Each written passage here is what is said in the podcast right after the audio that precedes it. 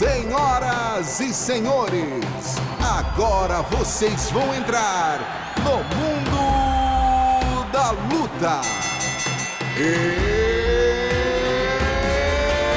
It's time! Salve, salve galera, sejam muito bem-vindos a mais uma edição do podcast Mundo da Luta, podcast especializado em esportes de combate. Eu sou Marcelo Russo, editor do Combate.com. Essa semana eu vou fazer uma. uma né, vou como é que fala? Ressignificar. Está na moda falar ressignificar. Eu vou ressignificar a abertura do nosso podcast. Vou deixar a Anaísa um pouquinho de lado, a Anaísa, minha amiga, companheira de muito tempo aqui do Combate.com, para falar do mestre. O mestre que está aqui com a gente, o mestre do jornalismo. É, sem ele lá atrás, no começo, passando perrengue, indo para o Japão por conta própria, né, gastando dinheiro do próprio bolso, sofrendo todo tipo de perrengue possível e imaginável, a gente não estaria aqui hoje com combate.com, com combate, com tudo isso que o MMA virou. Tenho muita honra, muita alegria e pô, profundo respeito em falar com meu xará e também meu ídolo na profissão, Marcelo Alonso. Tudo bem, mestre? Como é que você está? Valeu, Marcelão. Obrigado pela apresentação aí. Pô, prazer estar com vocês. Ainda mais, pô, uma semana, né, rapaz, que a gente vai ter finalmente mais um brasileiro disputando e numa é categoria isso. onde a gente nunca teve o cinturão, né? Abraço para você, beijo na Aninha aí. É isso. E a Anaís está aqui com a gente também, minha companheira, dona do Giro Combate, está aqui. Não precisa nem pagar aluguel para estar tá aqui, já está remido o aluguel aí. Tudo bom, Aninha? E aí, tudo bom, Rússio? Uma honra estar aqui com vocês, Sensei Alonso como você falou, queria, tá, queria que esse podcast estivesse em vídeo para o pessoal ver a decoração do Sensei Alonso, que Nossa. é a prova mais viva de que ele realmente é a história do Vale Tudo do MMA. Não estou te chamando de velho, tem essa pilha aqui, né, Alonso? Né? Não estou te chamando de velho, tá? Estou te chamando só de ídolo do nosso esporte. É ídolo, é ídolo realmente. Para quem ainda não conhece o nosso podcast Mundo da Luta, o nosso esquema é sempre o seguinte: três assuntos principais, depois a gente fala sobre o nocaute, a finalização e a vergonha da semana. E não podia, né, o Alonso puxou muito bem, não tinha como ser diferente. A gente não pode abrir o podcast essa semana sem falar no UFC 258, que acontece no próximo sábado, dia 13 de fevereiro. Teremos mais um brasileiro disputando cinturão no peso meio médio, cinturão inédito para o Brasil vai ser o Gilbert Durinho que vai enfrentar a pedreira Camaro Usman, seu amigo, seu ex-companheiro de equipe e que agora virou rival. Quero saber de você, Alonso, começar contigo. Temos chances reais de sairmos com esse cinturão ou a chance é um pouco menor do que todo mundo imagina? O que, você acha dessa luta? Rússio, chance, eu acho que o Durinho, né, rapaz, ele vem mostrando, né, a evolução dele tem sido incrível, a gente tem visto nas últimas lutas. Ele é a acepção do lutador que entendeu o MMA, né, cara? Ele conseguiu jogar o striking, melhorou a parte de grappling dele, quer dizer, ele trouxe muito wrestling, certamente com influência do Camaro, de todos os wrestlers que ele treinou. Então, um cara que é realmente a concepção do lutador que evoluiu e hoje é um lutador de MMA completo. Ele vai pegar um dos caras com o jogo mais chato que tem, né, que é o Camaro Usman, mas pelo fato de ser parceiro de treinos, eu acho que esse é um diferencial, né? E o Minotauro atentou por uma coisa, eu fiz uma live com ele no, no, no sábado, ele atentou por uma coisa, não foi o Minotauro, foi o Verdun, perdão. Verdun atentou por uma coisa muito curiosa, que ele falou, rapaz, uma coisa que me chama a atenção, a gente que luta, é quando o cara quer muito uma luta e o outro não quer, principalmente quando eles já treinaram juntos né, eles devem saber ali mais ou menos o que casa o jogo, o que não casa. E realmente o Durinho, obviamente, pelo Camaro ser o campeão, ele pediu muito essa luta, mas o Camaro evitou bastante, entendeu? Quer dizer, certamente ele sabe que o Durinho coloca ele em risco em alguns. Ele conhece pontos fracos que os outros não conhecem. E uma outra coisa que eu acho muito importante: que o Durinho toca muito nesse assunto, todas as entrevistas que ele dá, é o fato do joelho bichado do Camaro. Né? Um cara que é um wrestler, que depende da base para impor o seu jogo, e você tem um oponente que sabe detalhes do seu joelho bichado e que chuta bem, aplica bem o calf kick lá, o, o panturrilha kick, isso pode ser sim um caminho, pode ser sim um problema para o Camaro.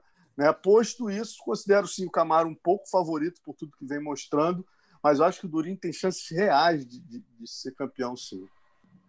É, eu acho também. O, o Durinho ele vem numa, numa, num crescente muito, numa crescente muito grande, né? Vem evoluindo a olhos vistos. O que ele fez com o Tyron Woodley, pouquíssima gente fez. Acho que nem o Camaro foi tão dominante contra o Woodley quanto o Durinho foi. Né? Claro, o Woodley não está na, melhor forma da vida dele.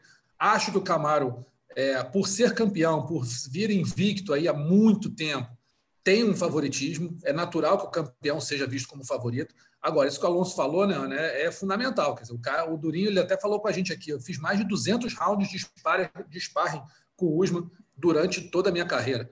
Ninguém fez mais sparring com, com o Usman do que eu. Ninguém. Quem, quem, qualquer um quiser disputar o cinturão com ele, ninguém conhece mais ele que eu. E ninguém conhece, me conhece mais do que ele. Então, assim, me parece que vai ser uma luta de xadrez, com cada um buscando o, o, o, ponto fraco do outro, tentando impor o seu ponto forte ao ponto fraco. Ou seja, é muita estratégia, é no detalhe, vai ser uma luta na minha opinião, aquela luta para a gente assistir em pé. Não tem nem como ficar sentado. É ficar vendo a luta ali tenso para ver qual vai ser a movimentação, qual é. É tipo o gambito da rainha, né? Que botou a peça no lugar errado. Um abraço. O que, que você acha, Ana? Ah, eu concordo. Eu acho que é, é isso. Os dois já treinaram juntos durante muito tempo, então isso, ao mesmo tempo que isso não favorece ou desfavorece um nenhum nem outro, porque os dois se conhecem muito bem. Então, não seria uma arma para um ou para outro, porque, ao mesmo tempo, né, os dois se conhecem. É, eu acho só que a minha, a minha questão em relação ao Durinho e como a gente viu, 2020 foi um ano muito intenso com ele, né? Porque, cara, ele lutou pra caramba, ele vem num ritmo de competição, ele mentalmente, né, Rose? Quantas vezes a gente entrevistou ele no podcast, no Giro Combate, lá no próprio combate, e a gente vê uma evolução dele mesmo, assim, é, uma evolução como lutador, uma maturidade que ele ganhou, e eu acho que 2020 serviu para consolidar muito isso, né? É, a gente que conhece o Durinho há muito tempo, desde a época do jiu-jitsu, também vê essa evolução dele como lutador, como Marcelo acabou de falar, nas artes marciais, mas também na cabeça. Ele sempre também frisa essa questão de quando ele subiu de categoria, porque não aguentava mais aquele o estresse da perda de peso para ele era uma coisa que estava influenciando demais é, nele dentro do cage, na performance dele lá dentro. E acho muita parte mental. Ele é, fez, começou aquele trabalho lá atrás mental, né, com a psicóloga dele. Então acho que assim Outra coisa que eu vejo no Durinho também, que eu acho que ajudou muito a ele a, a melhorar, é ele ter sido corner, né? Ele está sempre presente no, no corner do Vicente Luque, do próprio Camaro, eu acho que ele foi corner, entendeu? Então, do é, irmão, é, né? Do Herbert. Do irmão. Então, é uma, uma coisa de você também ver e entender melhor o jogo de fora. Então, eu acho que esses são elementos que eu acho que o Durinho tem de, de talvez um diferencial a mais do que o Camaro. Acho que o Durinho é melhor no jogo de chão. O Camaro, indiscutivelmente, né? Tava, tava vendo um dado aqui sobre a parte de grappling. É, 223 lutadores do, do UFC já gastaram numa luta, é, já gastaram na carreira pelo menos uma hora só fazendo o jogo de grappling. A liderança, obviamente, é do Khabib, com 97,40% do jogo dele sendo é. isso, e a do Camara é de 96,36%. Ele é o segundo, mas está na frente do Jorge Saint-Pierre. Então, acho que fica meio. Me surpreenderia se o jogo não fosse esse, né? O Camaro é, tentar minar, abafar o Durinho e durar a luta é, contra ele. Para mim, me parece uma coisa bem clara assim, de como a luta vai se desenhar. E aí, como você falou, quem conseguir mover a peça primeiro e ser inteligente e colocar realmente aquela coisa que a gente fala, né, que impor o seu jogo, eu acho que é a pessoa que vai ter mais chances nesse, nesse duelo, que eu acho muito equilibrado. Até porque o Camaro não luta há muito tempo. Então a gente não sabe, né? Esse negócio do joelho, a luta não aconteceu, segundo ele, porque estava recuperando de uma lesão. É complicado, é, ele foi, ele né? Foi, não, ele foi, parece que passou por cirurgia e tudo.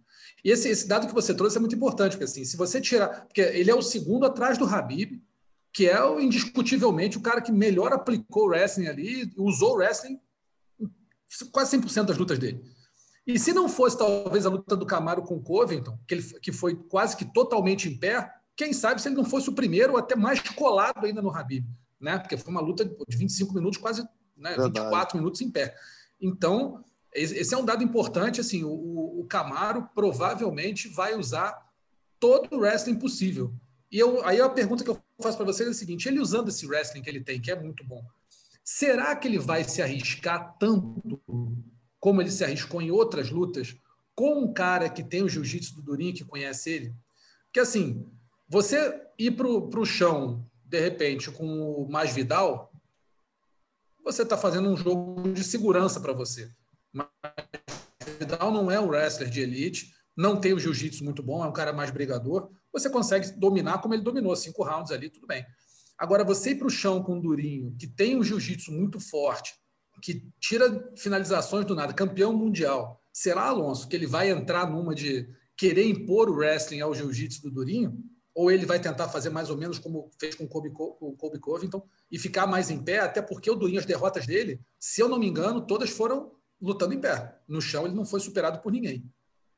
É, eu acho que o jogo dele, Marcelo, o ideal para ele seria fazer aquele jogo de grade, né? Que ele e o Kobe fazem tão bem ali, aquele joguinho de grade chato que mata todo mundo, mata o striker, mata o grappler do jiu-jitsu, e aí dá uma quedinha, sai, deixa o cara levantar, troca um pouquinho, pontua, de novo né? grade, pontua, né? Eu acho que esse é o jogo para ele e ao passo que o Durinho, o jogo vai ter que ser se movimentar para não deixar se encurralar tanto chutar muito a perna ruim, usar muito aquele chute na panturrilha que o Durinho também faz bem, né? Tentar minar a base do cara.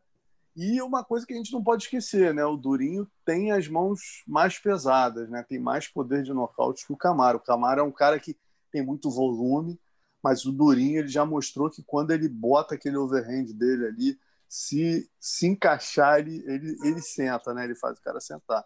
Então, acho que assim, ele não vai arriscar chão com o Durinho. Acho que não seria inteligente da parte dele, apesar de eles treinarem muito juntos, né, se conhecerem bastante.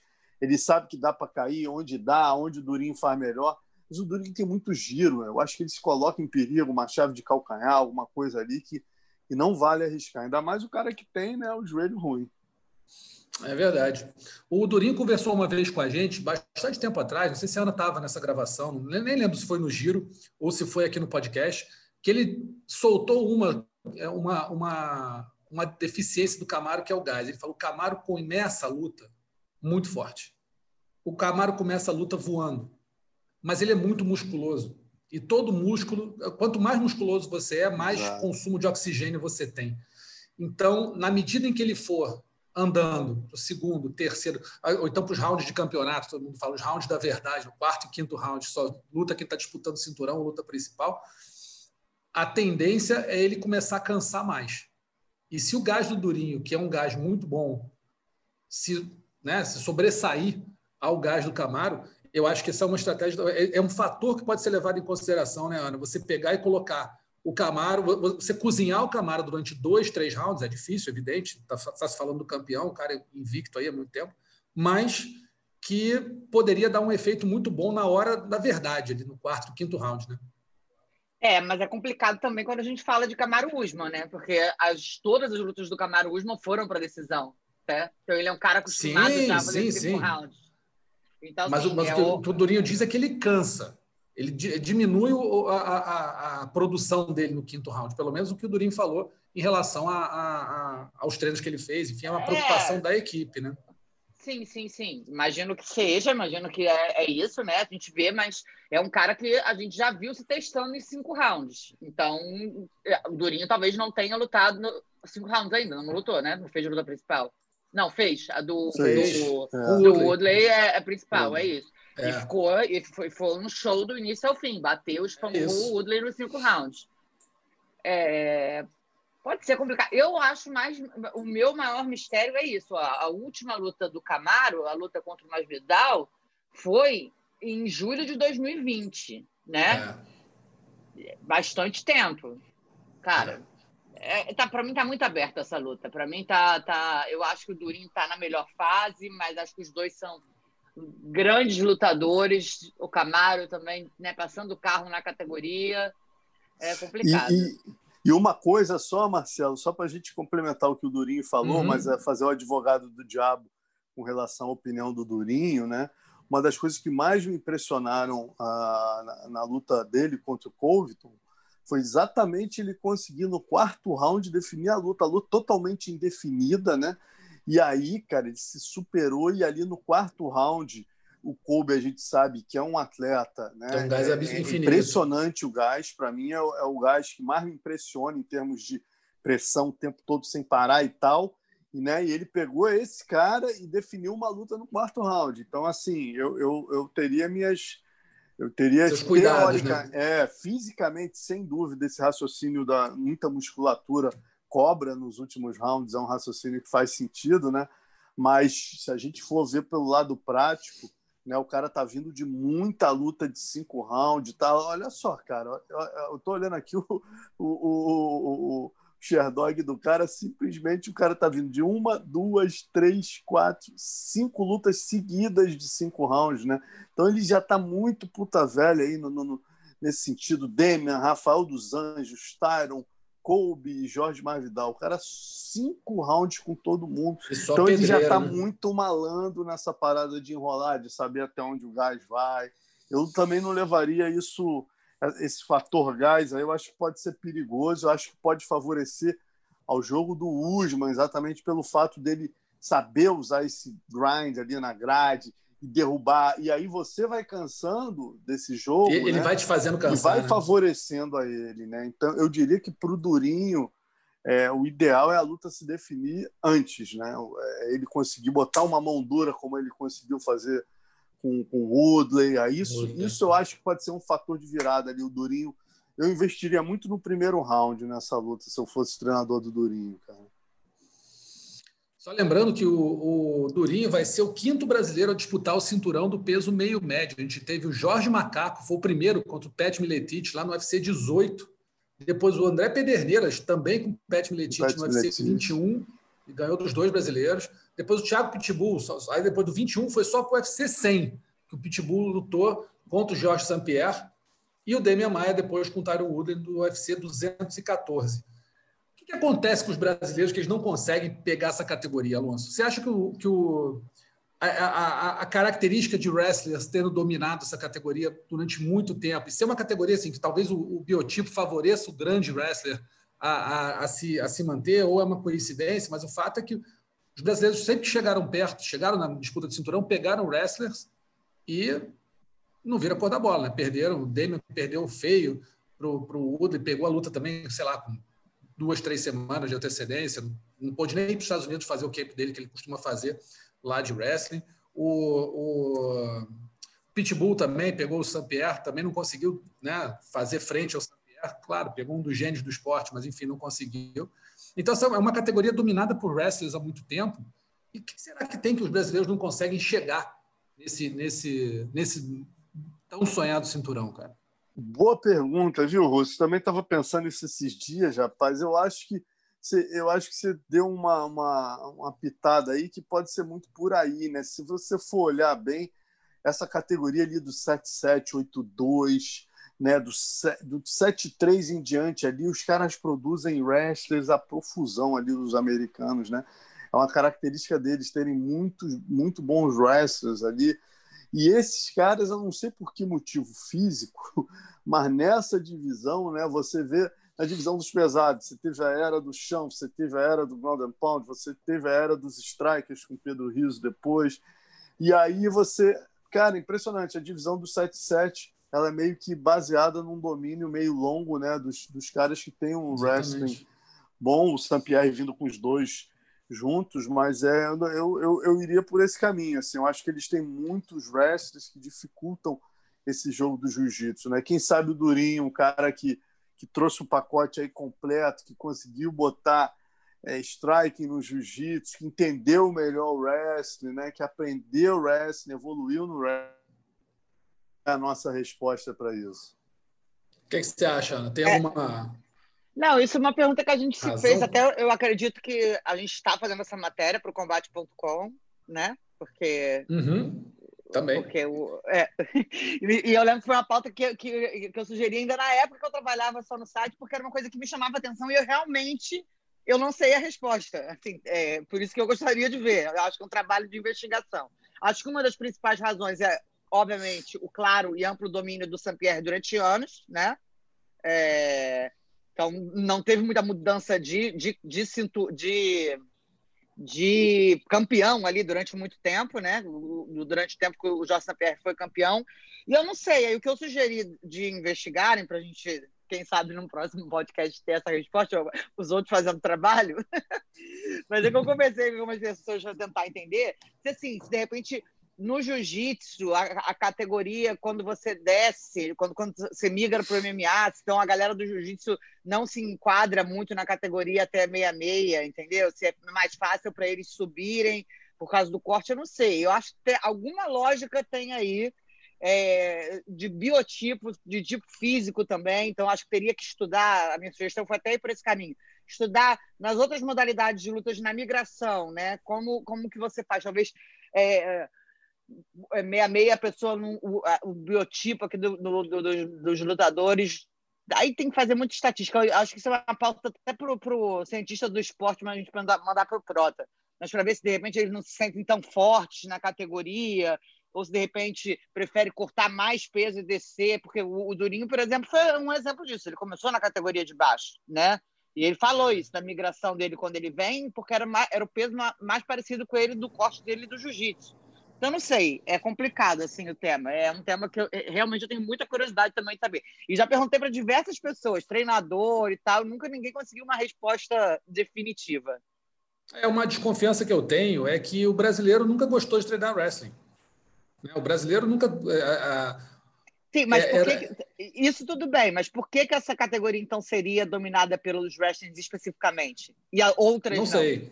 Não, essa, essa especificamente eu não sei. Talvez seja o que o Alonso falou, você tem, uma, você tem uma, uma escola de wrestlers aí, principalmente nos Estados Unidos, que eles não são grandes wrestlers para o peso muito pesado. Eu, eu, lembro que o único americano que eu lembro que foi bem no peso pesado, foi campeão olímpico, foi o Rulon Gardner, em cima do Alexander Karelin em 2000, que foi uma zebra absurda.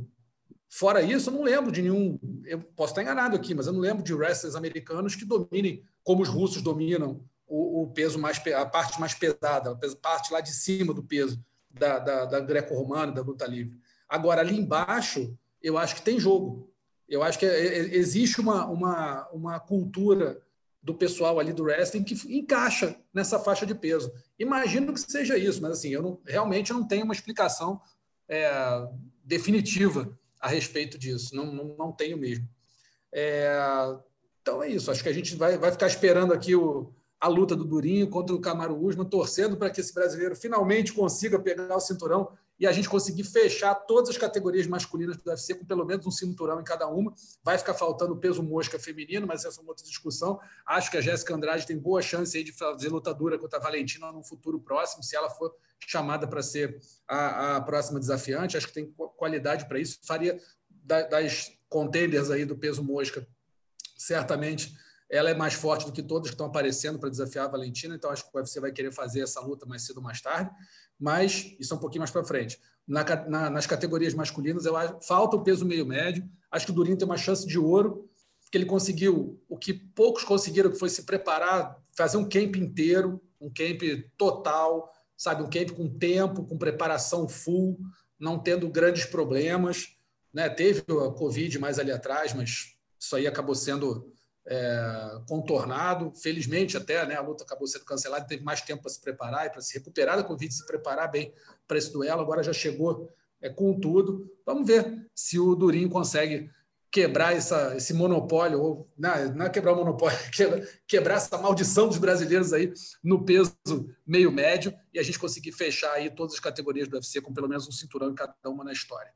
Temos outros brasileiros lutando nesse evento. Infelizmente, o Pedro Munhoz não vai poder lutar. É, o adversário dele, Jimmy Rivera, contraiu o Covid-19. Então, a luta do Pedro Munhoz estava marcada para esse sábado, agora dia 13, foi transferida para o dia 27 para o UFC, que tem como luta principal Jairzinho Rosenstruck contra Cyril Ganet.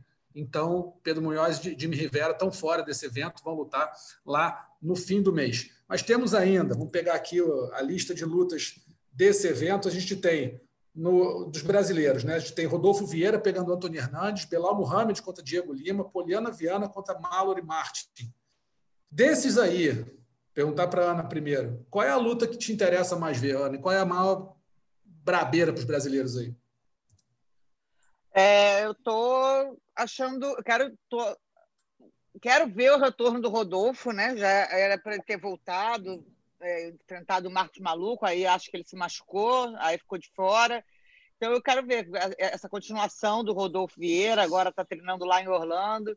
É, quero ver, já estava né, na, luta passada, e quero ver, porque é um garoto que eu aposto muito na evolução dele, é um cara que tem o jogo A, é claro, né, um jiu-jitsu refinadíssimo, é, e está invicto no MMA, então estou interessada em acompanhar a carreira do Rodolfo aí de volta ao octógono em 2021. Você, Alonso, o que, você acha dessas lutas aí? Rapaz, eu, eu vejo assim lutas. Eu, a luta que eu achava mais dura era o Pedro Munhoz com o Jimmy Rivera. Eu estava lá eu na também. primeira luta bem dura e, e, pô, esse Jimmy Rivera é uma dureza. O Pedrinho, eu acho que ele evoluiu muito. Acho que ele tinha tudo para Pra, tem tudo né, para devolver aí, conseguir, conseguir a vitória dessa vez, mas o moleque é muito duro. Eu acho que o, a Poliana, essa Mallory Martin, eu não me impressionei muito com as lutas dela. Acho que a Poliana consegue, ela vinha de três derrotas, né, ameaçada por demissão, conseguiu uma vitória, finalizou. Quer dizer, eu acho que é uma luta boa para ela se recuperar e voltar a ter, a garantir o emprego, ficar tranquila nesse momento difícil, né, que que o Dana está mandando todo mundo para o RH. Acho que é uma é. luta boa para ela. É, o, o, Rodolfo, cara, o Antônio Hernandes, eu acho que o Rodolfo vinha pegando uns caras que me assustavam bastante. Eu falava, caraca, esse cara defende bem queda, tem um chãozinho bom, decente, para voltar em pé e nocautear. Pô, pegou aquele russo duro pra cacete. Lutas que me preocupavam em termos de teste. Essa luta eu acho que está pelo casamento muito boa. O Hernandes está vindo né, duas derrotas em três lutas, é um cara que não tem um chão muito bom, foi finalizado já duas vezes. Eu acho que é uma luta boa ali para o Rodolfo se firmar, né? E eu acho que o cara que vai pegar, dos que ficaram, a luta um pouquinho mais complicada é o Diego Lima, que pega o Belal Mohamed, que é sempre. Né, tem aquele jogo de boxezinho, tem um boxezinho é, duro, né? Um, tem, uma mão, tem uma mão dura, mas o Diego é aquele cara que é especialista ali, né, cara, no, no calf kick ali chuta muito bem, então isso complica a vida do boxer, né? Aluno do Jucão, faz isso como ninguém, ele e o irmão dele. Então acho que é uma luta também que o brasileiro tem um favoritismo. Eu acho que vai dar para o esquadrão abrir uma frente legal nesse final de semana. Tomara. Eu eu tô vendo aqui, eu, eu tô muito ansioso também. Eu vou fazer um mix de vocês dois aí. Eu acho, eu acho que a luta do, do Rodolfo Vieira eu tô ansioso para ver. Eu gosto muito do, do, da, até da postura dele, né? É um cara que não se deslumbra, o cara chega ali, você vê que ele está nervoso, que ele está tenso, que ele está concentrado, que ele está é pilhado é para a luta, né? Não entra fazendo presepada, o cara muito muito sério. E pô, o campeão, multicampeão mundial de jiu-jitsu, o cara que caiu no chão com ele é, pô, é cair no tanque dos tubarões, é pouquíssima chance de você sair. Então, eu quero muito ver a luta dele. Estou gostando do Rodolfo na, na, na, trajetória dele no MMA. E acho também que o Diego Lima pegou a maior pedreira. O Belal Muhammad é um lutador chato, lutador difícil de você enfrentar. Está sempre em cima, tá, sabe, sempre te, é, esse boxe que ele tem está sempre te né, pressionando, não para de andar para cima de você, incomoda, chuta alto, chuta baixo, boxezinho, soquinho, dirty boxing, da grade. Quer dizer, é um cara difícil. Acho que o Diego vai pegar aí talvez a maior pedreira. Poliana Viana vai pegar a Mallory Martin. Poliana, na verdade, eu estou muito mais preocupado com, com ela do que com a adversária, porque Poliana veio de uma vitória agora, ela vinha de derrotas consecutivas, estava correndo o risco de ser é, demitida, conseguiu a vitória na última luta, conseguiu, venceu bem, então acho que vamos ver o que, que vai vir. Estou curioso para ver como vai que Poliana vai vir. A Poliana insegura nas, nas lutas anteriores ou a Poliana segura, faca entre os dentes da última luta dela. A gente lembra que o UFC 258 acontece no próximo sábado, dia 13 de fevereiro, às 8h30 da noite, é isso? 8h30 da noite, o início do card preliminar, 8h15 mais ou menos, você tem ali o aquecimento combate, 8h30 da noite é, começa a, a, o card preliminar, as duas primeiras lutas em vídeo no combate.com e também no Sport TV 3, e o card completo você acompanha no combate e acompanha também em tempo real no combate.com gente vai para o nosso segundo assunto aqui, agora o UFC Overin versus Volkov. Alexander Volkov quebrou a banca, conseguiu nocautear Alistair Overin no segundo round. Foi uma performance dominante, bastante impressionante, e que me pareceu que o Overin, assim, eu vou fazer perguntas separadas para vocês aqui. Ana, você acha que o, que o Overin quando o Volkov deu a, a, o primeiro, os primeiros golpes, o chute na perna, acertou um chute baixo. O Overeem, na mesma hora, se encolheu na grade, já protegendo a cara. Ele não parecia estar muito bem para essa luta, pelo menos na minha opinião. Ele tomou um chute na perna, encolheu, protegendo a cara de qualquer maneira ali, meio desesperado. E a luta toda parecia que ele estava assim, atuando por um golpe. Ele se encolhia, daqui a pouco ele jogava uma mão de qualquer maneira, para se pegar, pegou. E o Volkov foi muito mais consistente na luta dele. Pelo menos essa foi a minha impressão. O que você achou da, da, da atuação do Overin? Pois é, mas isso é um comportamento que, eu, que a gente já vê o Overin, né, em algumas situações acuando. Até a frase né, do, do Pezão sobre ele, que é verdade. Ele acusa muito os golpes é, é, em diversas situações. Então, foi aquilo. Eu apostava numa vitória do Volkov, sei da experiência e tudo mais do Overin. E é uma, assim, para o Overin é uma pena, porque eu acho que era aquilo. Se ele vencesse, poderia ser rumo a tentar mais uma vez emplacar né, três vitórias e conseguir, o conseguir um title shot. Agora, acho que ficou ruim, ficou longe para ele. E o Volkov, Alonso, o que você achou? Performance dominante, não correu praticamente, não teve perigo praticamente contra ele, nenhum risco e acabou conseguindo um nocaute que pô, vai impulsionar certamente aí o nome dele para o topo do, do ranking, né? Sem dúvida. Cara, eu vou te falar que lá no Palpitão Combate eu, minha aposta era o Overin. Eu achava que o casamento favoreceu é, ao holandês, cara. Que o Overin a gente nunca sabe o que, que vem, né, rapaz? Impressionante, é uma coisa triste. Você vê um cara que foi campeão do GP do K1, que já ganhou do Badahari, já ganhou duas vezes do Peter Art, pô, que foi uma das maiores lendas do kickboxing. Pô, se, se acuar, se auto-acuar na grade, né, com a guarda fechada, um cara que tem movimentação, que pode dar o low kick no russo, se movimentar. Até derrubar, de né? base. Um cara que tem todos os elementos ali para jogar e complicar é. qualquer um em pé. Hoje em dia é um dos piores strikers da MMA. Né? É uma coisa vergonhosa que o, como o Overin está se comportando ultimamente. É, ele joga aquele overhand, parece que fica com medo, entra em pânico. Eu não sei se aquele trauma do Rosenstruck lá, aquele troço no lado, pode né? aquela ser, contusão abalou muito a cabeça dele. Então, quando ele vê o melado descer, ele já lembra da filha olhando para a cara dele com aquela boca né, de, de lagarto partida ao meio. Eu não sei se aquilo abalou a cabeça do cara, mas é assustador, entendeu? Ele realmente é uma coisa triste de ver. O cara que tem tanta tem tanta, tanta coisa para entregar, não, nunca teve um psicológico bom, mas é um cara tecnicamente diferenciado. Né? O Volkov é um cara que eu não me enche os olhos assim, é um burocrata, é um gigante que sabe trabalhar né, basicão de distância, dois metros de altura, conecta os golpes, volume, vai indo e pum. Então você fala, ah, é um cara que vai ser campeão, não, mas é um ótimo porteiro para a divisão, né? Um cara que já perdeu do, do Curtis Blade, já perdeu do, do Derek Lewis também, já foi nocauteado pelo Derek Lewis. Então, assim, não é um cara que me encha os olhos, quero ver esse cara lá em cima. Não. Eu estou muito é. mais curioso para ver o Cyril Garnet né, com stops ali. Eu acho que agora deu uma movimentada boa, com um engano no meu tique, o John Jones chegando. Então, assim, eu vejo o Volkov como um, um material ali para ser Porteirão, um né? bom quinto por quinto colocado ali, porteiro. Querem disputar o cinturão, passem por mim, entendeu? É, posso morder a língua? Quantas vezes já mordi? De repente ele dá uma virada, vai lá, nocauteia um monte, merece lutar pelo cinturão, ainda mais na divisão rasa como nos pesados, é. né, rapaz? Duas vitórias, você tá lá na cara do gol. Mas, sinceramente, não me enche os olhos, assim. É, eu também não acho ele grande coisa, não. Acho um lutador muito basicão e que não, não, Ele entrega exatamente aquilo. Você não pode esperar nada de diferente. Você pode esperar diferente, né? No, o inverso, como foi com o Derek Lewis contra ele, fazendo esse jogo basicão. O Lewis largou uma mão, faltando, sei lá, 5 segundos, 10 segundos e ganhou a luta, nocauteou.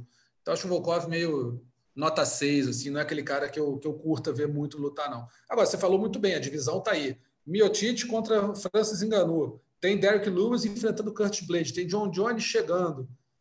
Tá uma categoria assim, tá meio que deu uma revigorada nesse peso pesado, né, Alonso? A gente tem hoje Cyril Gané, grande né? nome, Gané, Cyril Gané vai lutar com Jairzinho. O Jairzinho, olha que legal, olha que legal. Então Pois a gente é. já deu uma movimentada boa aí. O, Boa. o, pô, o John Jones, né, cara? Só se fala nisso. Como é que vai ser o John É. Jones no pesado?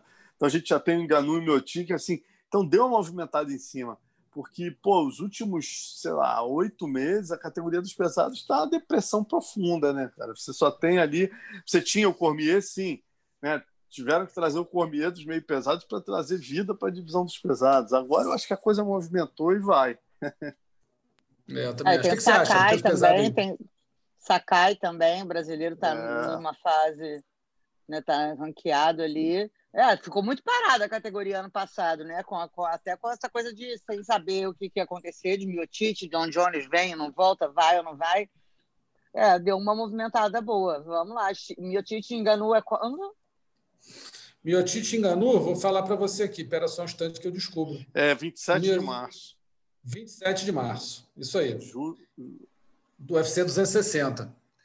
E aí, depois disso, provavelmente o John Jones deve enfrentar o vencedor dessa luta. Eu não acredito que vão botar o vencedor de Blaze Luz, porque ia ser mais do mesmo. Assim. Você tem um vencedor, ou o maior recordista de, de, de defesa de cinturão, ou, a, ou, o homem que ninguém quer enfrentar, que é o Francis Ngannou. Miotite, maior recordista, ou o cara que ninguém quer enfrentar. Que marketing melhor você pode ter do que botar o John Jones contra um desses? O cara que dominou o peso meio pesado durante tempos e tempos e tempos, chegar ali para mostrar que é o melhor de todos os tempos, que para mim assim, eu já acho ele tá ali na briga se não tiver passado o Anderson Silva. Se ele consegue conquistar o cinturão dos pesos pesados, nocauteando um, um Ganu ou um Miotite, ou fazendo uma grande luta, uma apresentação de gala, tem como você falar desse cara. O cara vai, vai ganhar dois cinturões, sendo praticamente invicto, né? No peso meio pesado e já entrando, disputando o cinturão ganhando. Quer dizer, é, é a luta para parar o mundo. Essa é a luta para parar o mundo. Vencedor de, de Miotite enganou contra o John Jones. Então, acho que a categoria deu uma. Né, ganhou um marketing, ganhou um, um oxigênio aí que há muito tempo não tinha. Vamos ver o que, vai acontecer nessa categoria do peso, do peso pesado. É, dos brasileiros do evento do, do Overeem contra o Volkov, a gente teve o Pantoja e o Diego Ferreira, né? O Carlos Diego, vamos falar um pouquinho mais deles. É, o Pantoja fez uma excelente luta contra o Manel Capé, Manel Capé campeão, ex-campeão do Rising japonês. E achei estranho que, que terminou a luta, o Capé tinha certeza que tinha ganho. E chegou a reclamar, não, nem aceitou muito os cumprimentos do Pantoja. O Pantoja falou alguma coisa com ele, falou: não, não, não, não, não, não, ganhou, não, não ganhou, não.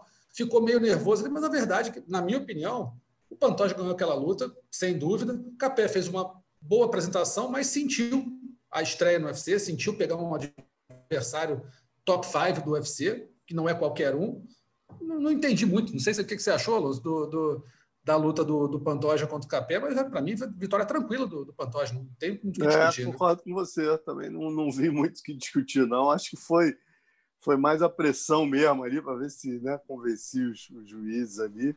Mas legal, né? Ele estrear com um cara com, com, com top. O Pantoja está em qual lugar mesmo? Estava em quinto estava em quinto, né? Você, é. pô, você estrear com top 5, fazer uma boa luta, cara, tá excelente, bom, né?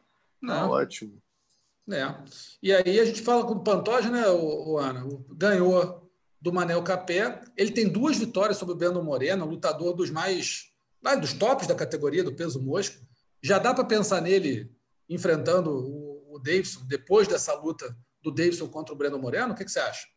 Acho que sim, acho que já dá sim, até porque, né, eles já lutaram, foi mó lutão quando lutaram, então acho que tá no topo. Vai, aí vai depender muito, né? De, o Davidson e o Brandon Moreno não tá marcado oficial, né? Tá acordado não. só. É, então, vai acontecer esse vai demorar ano. quando vai acontecer e tal, e aí é isso, né? É, você vai esperar, é, tem, vai fazer tem mais o Ascar, luta.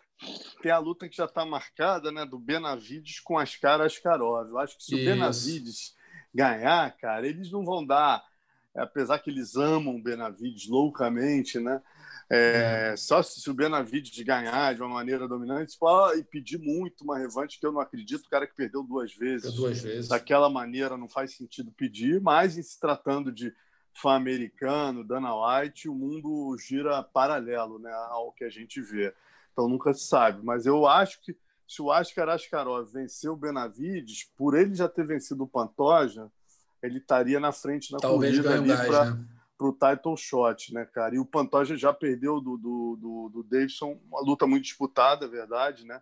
Mas já perdeu. Então talvez o Askarov, né, Brasil e Rússia, ele fazer um fizesse mais sentido. O que importa é que a divisão voltou, né, cara, a ter sentido, graças ao Davidson, né? uma divisão que ia terminar né, com a saída do Cerrudo, que pô, ninguém queria mais ver, o Demetrius Johnson mesmo, pô, aquele domínio absoluto. O Davidson trouxe vida, trouxe emprego para muita gente espero que continue assim por um bom tempo. Né? Campeão por um bom tempo, é verdade. Outro brasileiro que lutou, o Carlos Diego Ferreira, fez um lutão contra o Beril Darius, luta que certamente qualquer um dos dois poderia, poderia sair vencedor, foi a luta da noite do evento. Agora, o que você acha nessa luta aí? É, bom, depois dessa luta, né, o Darius falou que qualquer um dos dois merecia, por respeito da organização, enfrentar um top 5, porque são dois lutadores que apresentaram muita coisa, vem apresentando muita coisa e parece que ficam meio esquecidos ali no meio de tabela. O que, você achou da luta e se você concorda com o que o Darius falou depois do, na, na entrevista? Concordo, me surpreendeu a atitude do Darius, achei legal. Foi uma luta curiosa né, de ver, porque a gente via o Benny, que é americano, que né, representa os Estados Unidos, com o corner brasileiro, e o Diego com brasileiro com o corner americano. Você vê como é que é essa misturada. Né? É, o Darius que é iraniano, né? Iraniano por representar os Estados Unidos com é, corner brasileiro. Ela mora muito tempo, né? É, tá muito tempo, lá no Rafael. É. É, mas só uma situação que eu achei interessante ali. É, e é isso, eu acho sim, foi uma lutão, os dois já tinham lutado, já tinham se enfrentado antes, acho que é, são dois lutadores que merecem estar no bolo aí. Concordo com, com o Benny. É, e teve uma cena curiosa durante a semana, né, que no, no, na semana da, né, da semana do evento, tem aquelas entrevistas, enfim, Media Day, e aí o Darius recebeu de surpresa o troféu né, da reviravolta do ano, da última luta dele, da luta anterior. Eu não estou lembrando contra quem foi, depois a gente recupera aqui. E ele se emocionou demais. Ele falou que ele estava muito mal, estava com lesão, ele não, não conseguiria. Acho que era um problema no joelho, que o joelho ele não conseguia virar o joelho, estava com o joelho bichado. E ele foi para a luta assim mesmo. E aí, quando terminou a luta, parece que recebeu uma, uma, um, uma mensagem do filho dele. Não, antes da luta, o filho dele falou: pai, vai lá que eu acredito em você, vai lá que eu confio. E aí ele falou que toda vez que ele olha para aquele, que ele olhar para aquele troféu, ele vai lembrar do que o filho falou para ele, da alegria que ele deu para o filho de ter conseguido a vitória, conseguido sair do buraco, estava na luta, estava praticamente nocauteado, conseguiu né, reverter a luta e nocautear. Então, Darius fez, teve essa cena muito bonita. É um lutador que, que deve ter passado por muita coisa na vida, vindo do Irã, enfim, imigrante dos Estados Unidos, tendo que batalhar para caramba para chegar.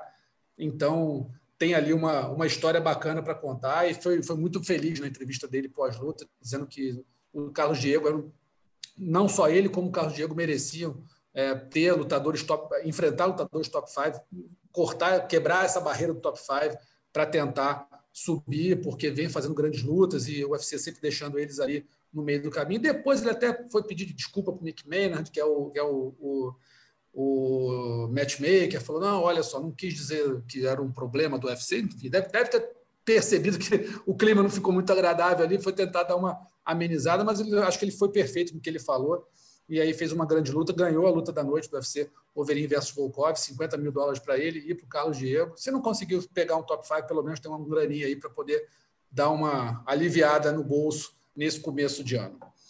Nosso terceiro assunto, pessoal, são as seis disputas de cinturão do UFC nas próximas. Opa! Ô, Rússio, e as, minhas mulheres? Carol com K, que, a, verdadeira Tem Carol razão. K Lara Procópio. Carol Rosa e Lara Procópio. Desculpa, Ana, você tem razão, você tem razão. Vamos falar das duas. Venceram suas lutas. Carol Rosa conseguiu pegar a Joseline Edwards lá e fez uma luta muito dominante, conseguiu vencer muito bem. E a Lara Procópio, o que a Lara Procópio pegou? Deixa eu lembrar aqui. É muita luta, cara. Começa a ficar. Lara Procópio fez a Molly McCann. Molly McCann. Molly McCann. falei o nome dela errado, tomei bronca o do Molly McMahon. Filha, como se fosse irmã da Sarah McMahon. Pegou a Molly McCann, que é uma lutadora né, com um boxe muito bom, lutadora em pé, dura, e que a Lara falou: olha, eu vou levar o calcanhar dela para casa e tudo. Não levou, mas levou a vitória. O que, que você acha dessas duas meninas aí, luta das duas? Comenta aí quase infartou a, o Dedé, a Lara, né? Um momento ali que, que ela acabou deixando o braço exposto, estava fazendo uma luta segura, mas teve aquele momento de tensão ali da Molly. É, a Molly no final, só para até esclarecer, eu achei que ficou um mistério no ar, né? Que ela tinha se aposentado ou não, porque ela deixou as luvas dela dentro do octógono é, no final do combate, mas não. né, era uma homenagem, acho que alguém que tinha falecido. Não, era, família, o, era aniversário do pai dela. Aquele dia era aniversário do pai dela, que havia falecido recentemente. Ela quis fazer uma homenagem para o pai. Ah, tá. Então, só para a gente amarrar aí isso. Mas eu acho que são duas meninas, sim, para a gente ficar de olho. A Lara, quando ela fez a estreia justamente contra a Carol Rosa, não era a categoria de peso dela. Peso então, acho cima, que a né? Lara. Né? É, tá, é, fez a estreia no peso de cima, acho que ela se encontrou nessa categoria, uma menina muito técnica, tem um jogo de chão muito refinado, bate duro também. E, cara, a Carol vem numa evolução muito grande. A Carol é um nome que eu acho que a gente tem que ficar muito de olho, porque realmente me chama, é, é acho ela uma lutadora bem completa, calma. Ali, quando abriu o, o corte nela, é, talvez, sei lá, eu fiquei meio até tensa, assim, eu falei, você tem que ter um sangue frio, né? Um certo sangue frio ali, porque ela estava sangrando demais. Era é, com a boca, na, boca, na né? verdade. Né? É, na boca ela conseguiu manter a calma como se nada tivesse acontecendo, foi para o corner. Então, assim, gostei muito da performance dos dois brasileiros na noite. Muito bem, então tá aí Lara Procópio e Carol Rosa vencendo o esquadrão brasileiro. Agora está com uma vantagem aí, acho que 10 a 6, se não me engano. Acho que abriu vantagem, não lembro muito bem o placar, mas está bem, abriu bem nesse, nesse evento. E agora eu vou perguntar, já que não temos Lumena aqui no nosso podcast, perguntar para a Anaís. Anaís, eu posso falar do terceiro assunto, Anaís? Pode, agora pode. Eu só piscava aqui e entendeu? Atuar. Então, já que a Lumena não está aqui, a Anaísa me deixa falar do terceiro assunto. São as seis disputas de cinturão em seis semanas no UFC. É bom a gente se preparar, porque a gente vai ter seis cinturões em jogo nas próximas seis semanas. Começa nesse sábado, o Camaro Usman e Gilbert Durin pelo cinturão meio-médio. Duas semanas depois, em 6 de março, tem três cinturões no mesmo evento. Meio pesado, Ian Blachowicz contra Israel Adesanya, um lutão. Tem o, o campeão dos médios, não, defende o, é, o Blachowicz contra o campeão dos médios, Israel Adesanya. Você tem o cinturão peso-pena feminino, Amanda Nunes contra Miga Anderson. E o, e o cinturão dos pesos galos masculino, o Ian contra Aljamain Sterling. E aí, no dia 27 de março, é a vez do UFC 260, Stipe Miocic contra Francis Ngannou e Alexander Volkanovski contra Brian Ortega pelo cinturão do peso pena. Pergunto a vocês, ao final desse período, quantos cinturões terão novos donos, amigos? Começar com Alonso. Quem vai, olhando essa, essa leva de lutas de cinturão aí, quem defende e quem toma o cinturão do campeão, Alonso? Russo, vamos lá. Você, você otimista aí, eu, acho que o mais duro, cara, a luta mais assim disputada é Camaro e Durinho. Eu vou apostar em três. Objetivamente falando, a gente tem seis disputas, né? Até estava anotando aqui. Isso. Camaro e Durinho, eu vou de Durinho na, na, na, Eu acho que pode ser uma luta que vai surpreender, né? Quando eu vi essa luta a primeira vez, eu falei, cara, vai ser uma luta amarrada dois grapplers e tal, mas a gente lembra do histórico, cara. Dois grapplers quando se enfrentam, a gente viu o Kobe com, com o Usman se definiu com maxilar quebrado e o caramba. Eu acho que essa tem tudo para ser por aí e a minha aposta é na mão mais pesada do Durinho. Né? O Ian Boarovic e o Israel Adesanya, cara, eu vou de, de Adesanya. Eu vou falar uhum. objetivamente quem muda. Durinho muda, Israel Adesanya ganha o cinturão dos meio pesados e o Francis Ngannou ganha o cinturão dos pesados. Quem mantém Volkanovski, Ian, é, Petrian e Amanda. Né? Então, continuando aqui meu raciocínio, eu acho que o Israel, cara, ele realmente cara, é um gênio, tem mostrado. Eu sou daqueles que sempre reticente contra ele, o cara tem falhas e pô, não defende bem quedas e tal. Meu amigo, ele fez morder a língua ali umas 10 vezes seguidas. Não mordo mais. Mesmo que eu erre, eu vou apostar nele que eu acho que o Ian Boarovic, cara, é um cara que tem mais poder de nocaute, é maior, tem a vantagem é, de ser um, um, meio pesado, quase peso pesado, mas a habilidade, o controle de distância do Israel é coisa de gênio, é diferenciado, então vou nele. É, Amanda, para mim, está no outro patamar, amiga Anderson, não vejo como em nenhuma área ela, ela vencer a Amanda. É, é, uma luta até que, para mim, perde um pouco a, a, a graça, a emoção, né? E o Petrian Aldiamen lutaço, sabe? Luta no Photoshop. Acho que o Aldiamen evoluiu muito, pode surpreender. Porra, principalmente no chão, a rapidez, como ele tá pegando as costas, né? Ele faz muito bem aquela esticada Suloev também. O cara perigosíssimo, mas eu acho que o Ian, cara, ele é encardido, ele tem aquele joguinho de volume, ele é curtinho. Acho que ele vence no volume. Miotic enganou. Eu lembro sempre do primeiro round dessa luta né, que o Miotic passou um dos maiores perrengues da vida dele, a gente só lembra dele sendo dominante. Agora, é. lembra o que ele passou no primeiro round? Ele viu tempestade, trovoada, relâmpago, ele, irmão, ele viu merda. Literalmente, ele ficou mal ali, quase foi nocauteado algumas vezes. Umas horas você falava, vai, vai, não, não conseguia derrubar. E o Enganu, por outro lado, deve ter evoluído na questão né, de, de de estar tá mais ponderado ali na tentativa de nocautear e buscar mais o controle de distância, não se arriscar tanto na queda. Então eu vejo essa luta com o nocaute do Enganu. E Volkanovski e Ortega, cara, eu acho esse Volkanovski, infelizmente, torço muito por Ortega, acho que seria um ganho para a divisão, né? porque eu acho que esse cara é um, um antijogo. Não é que seja um antijogo, mérito dele, né? ele é um tanquezinho de guerra, mas é um jogo muito chato uma das divisões mais emocionantes que existe, que é a divisão do Pena. Então, estou louco para alguém não casar o jogo com ele e tirar esse cinturão dele. Mas acho que não é o Ortega. Acho que ele vence a luta. Então, resumindo, Durinho, Israel e Enganu conseguem é, é, o cinturão e os outros mantêm. Dona Anaísa, o que, que, você acha? É, tá rindo eu aí. Concordo com Eu tô rindo, cara, porque Volkanovski, Carlos Esparza e Kobe então assim, é a galera é. do BBB, a Carol com K, Projota e Lumena da vida real pra ter, cara. e que, pelo amor de Deus, ok, mas o jogo, como o Alonso falou, né? Um jogo eficiente, méritos da pessoa, mas é muito chato, cara, é muito chato. É, Também acho. Eu, pô, eu fico muito bolado, especialmente isso, né? Porque era uma categoria que sempre teve uma tradição de, pô, campeão Zé Aldo, Max Holloway, sabe? Aí agora... Caras empolgantes, cara né? Davam um show. Tipo, não tem vontade de ver a luta do Volkanovski com Ortega, assim, Exatamente. Tanto, sabe? É, não, não te motiva, assim, a, a ver, porque realmente é isso, cara, tipo, é, é chato. É não já Pierre, não Khabib. Aí tá, ainda tem isso, né? Se fosse um cara tipo Khabib, que o jogo é chato, é, é, o jogo do Khabib é chato, é chato, mas ele vai para pegar, entendeu? Ele vai para resolver. Mas, esse, mas é, eu acho que tem uma diferença muito grande. O Habib, ele vai para o jogo, é um jogo que não é plasticamente bonito, mas é tão técnico. É um, é um, é um domínio tão cristalino do adversário. Ele pega os adversários mais duros, ele faz os caras parecerem faixa branca. Os caras não sabem é. o que fazer. Então, assim, por mais que não seja plástico, não tenha, sabe, um negócio que talvez a gente esteja muito acostumado a ver e goste, culturalmente a gente acha bonito, aquele jogo, aquele jogo do Habib, para mim, é coisa de gênio. É você olhar e falar, olha, tem que olhar e tem que apreciar aquilo ali, porque você não vai ter outro fazendo aquilo daquele jeito. O, o Volkanovski não.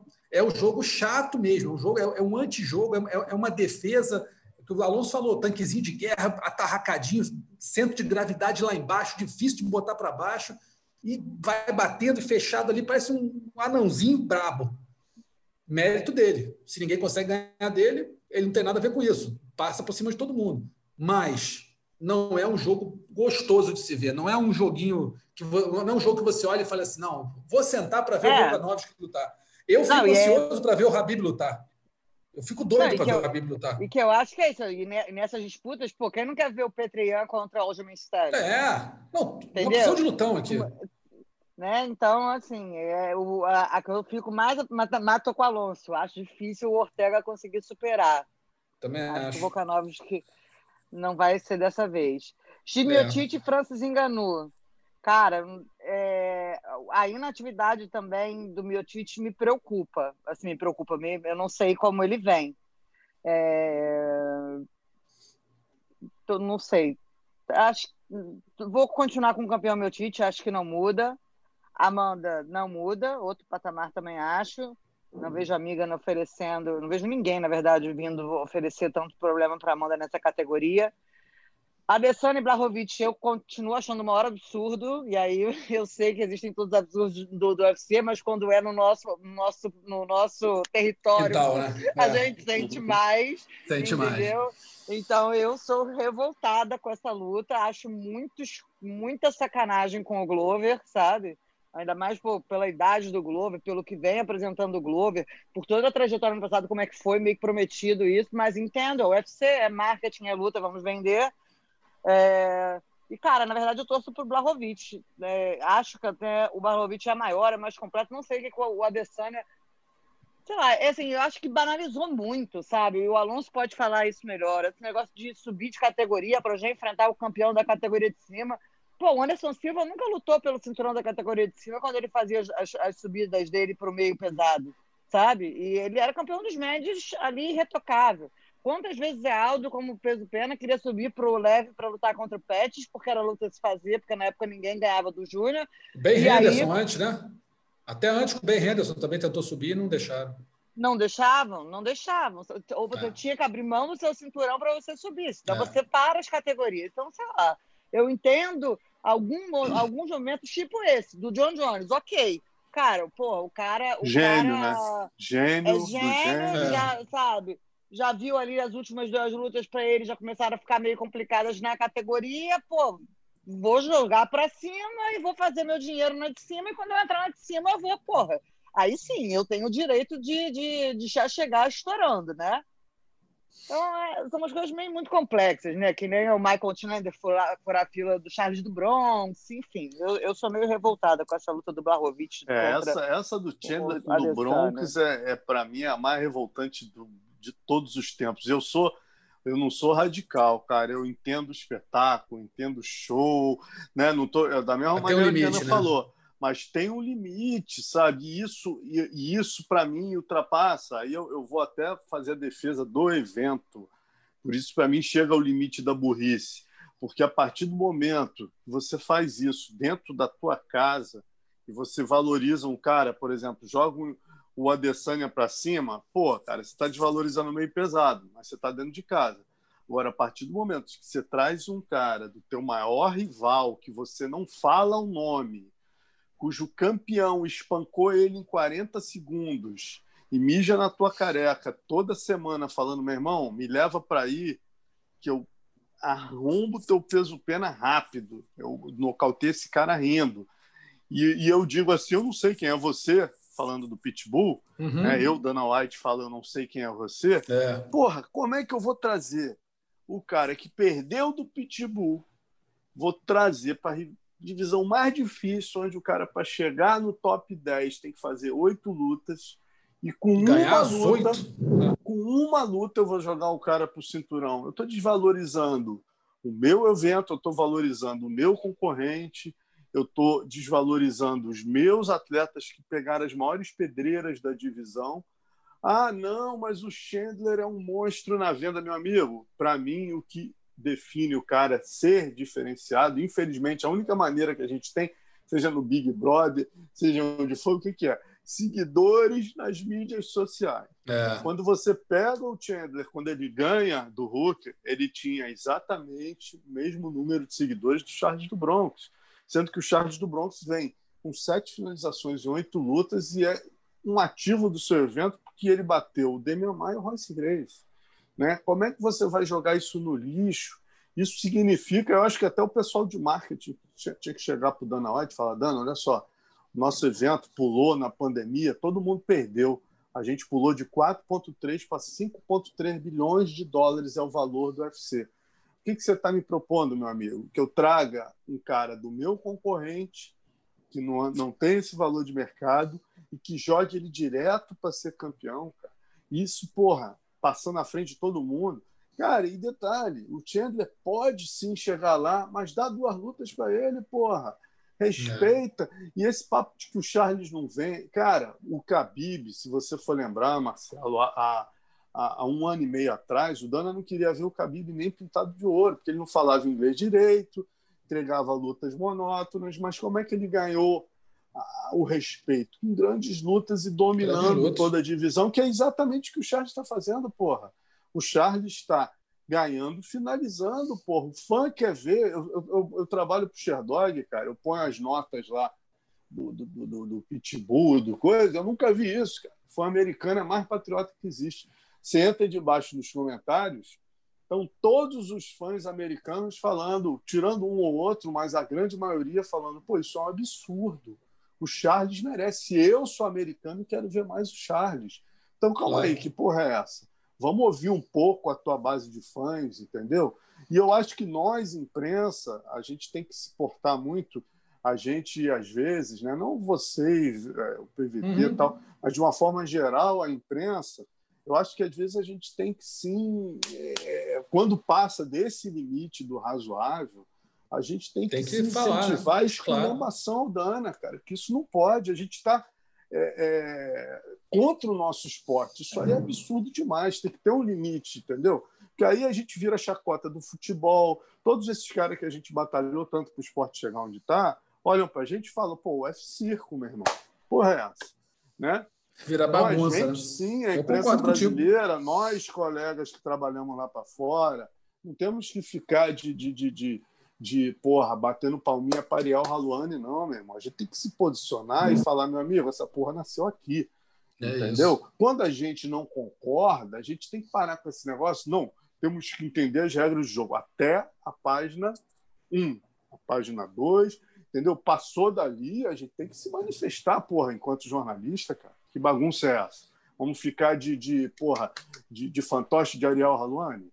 Entendeu? Tem que levantar o dedo e gritar que porra é essa, Dana? Entendeu? Temos sim, como jornalistas, o direito de fazer isso. Eu concordo então, totalmente, concordo totalmente. É, concordo totalmente. Passou de e mais, a gente vê falando aí, ah, não, mas pode ser que o Chandler lute com o Charles do Broncos pelo cinturão. Outro absurdo. Outro absurdo. Porque, assim, não, se o UFC quer fazer. Não, ofereceram com duas. Não, não, estou falando agora. Não, eu, é, pois é, para lutar no 258. Eu acho isso. Eu acho e, isso e o Charles, o Charles recusou. Recusou. Respeito. É outro absurdo. Eu acho que o Charles tinha que lutar com o Poirier. Acabou. Ou, ou então, é. se o Habib quiser voltar. Se o Habib quiser voltar, ou é com o Poirier, ou é com o Charles. E eu acho que o Charles merece. Porque o Poirier já foi campeão interino, lutou com o Habib e perdeu. O Charles não lutou. O Charles não, não disputou. O que, que o Charles pode fazer? A gente só vai saber se ele for, se ele for é. lá.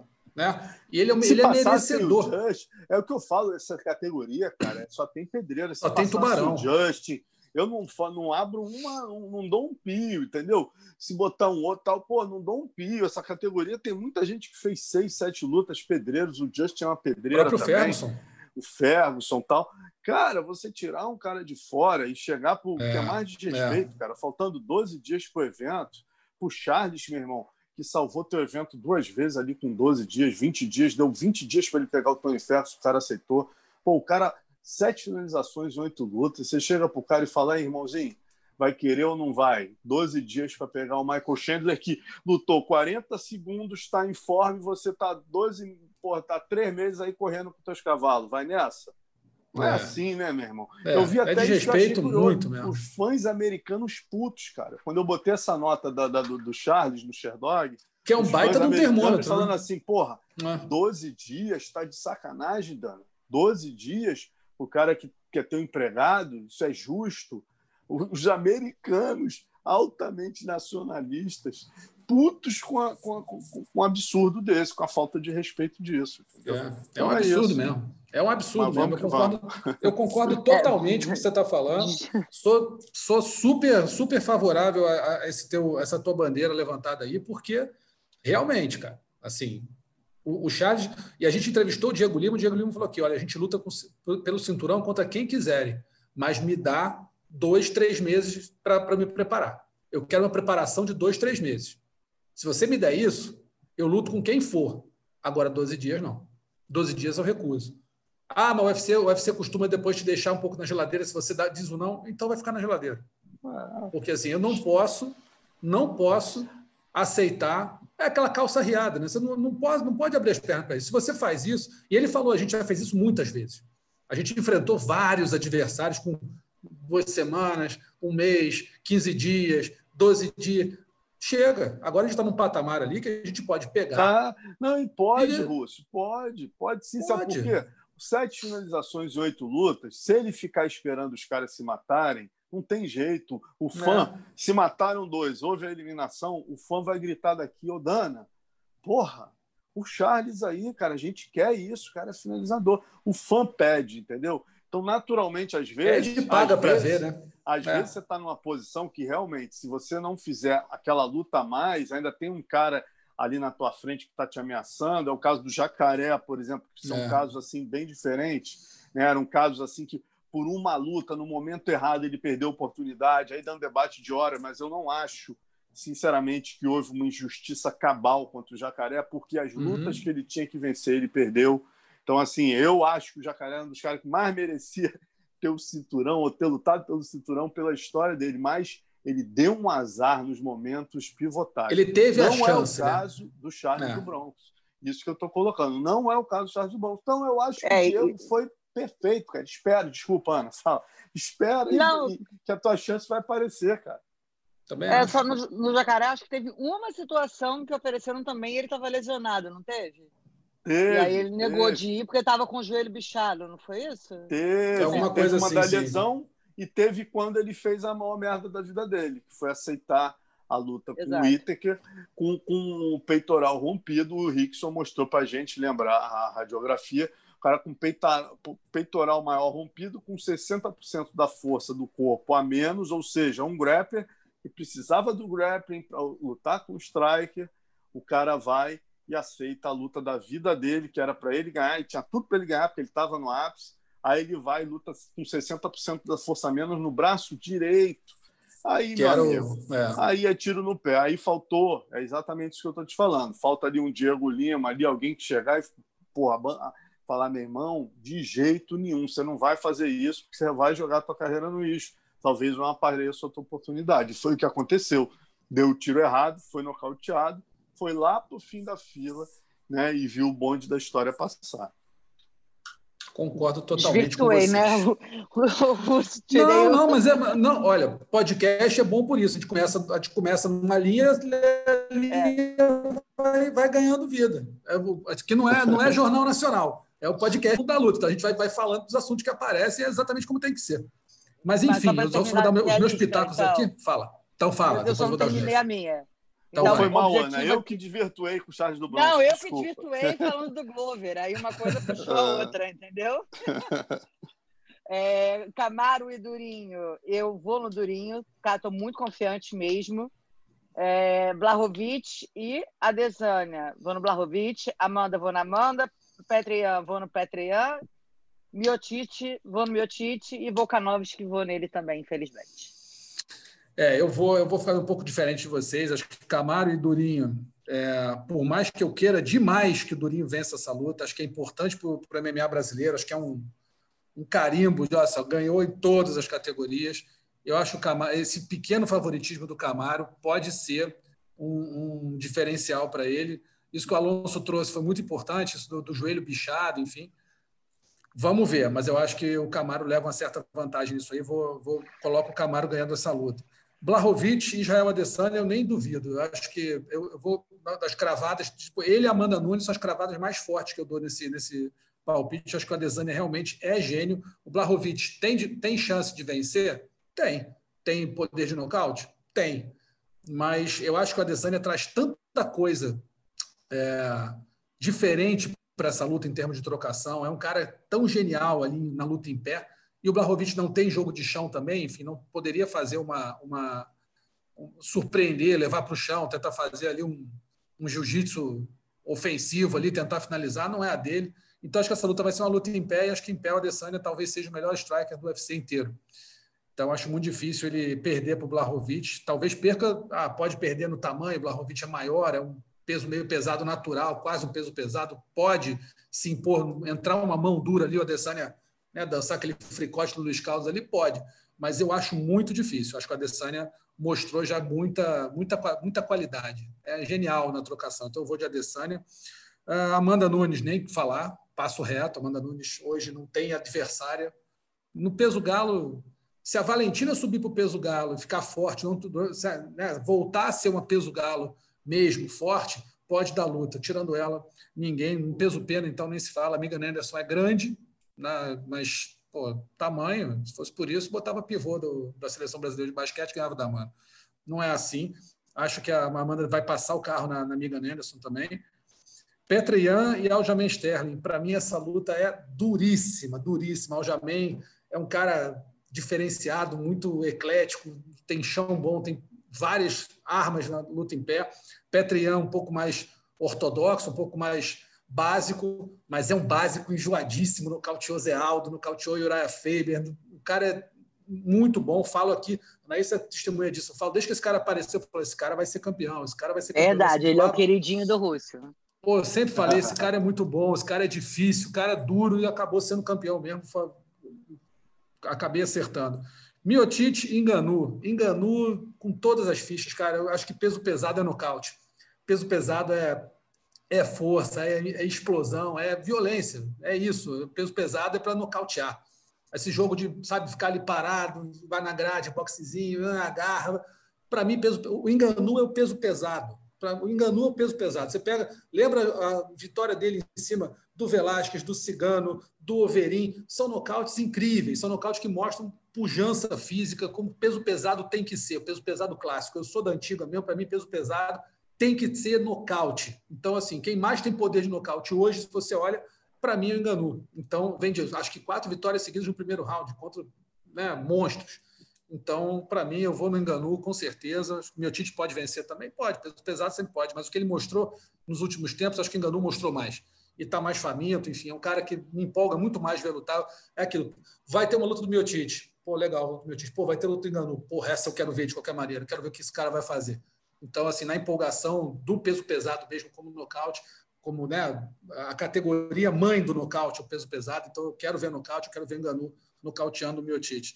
E Volkanovski Ortega, eu concordo com vocês que o Volkanovski é aquele cara com jogo feio, jogo chato, jogo amarrado, jogo que ninguém quer ver, mas que é difícil de ganhar dele. Acho que o, se o Holloway não ganhou, acho que não vai ser o Ortega que vai ganhar. Né? Se o Zé Aldo não ganhou, acho que não vai ser o Ortega que vai ganhar. Acho que o Volkanovski vai continuar campeão aí do peso pena do UFC.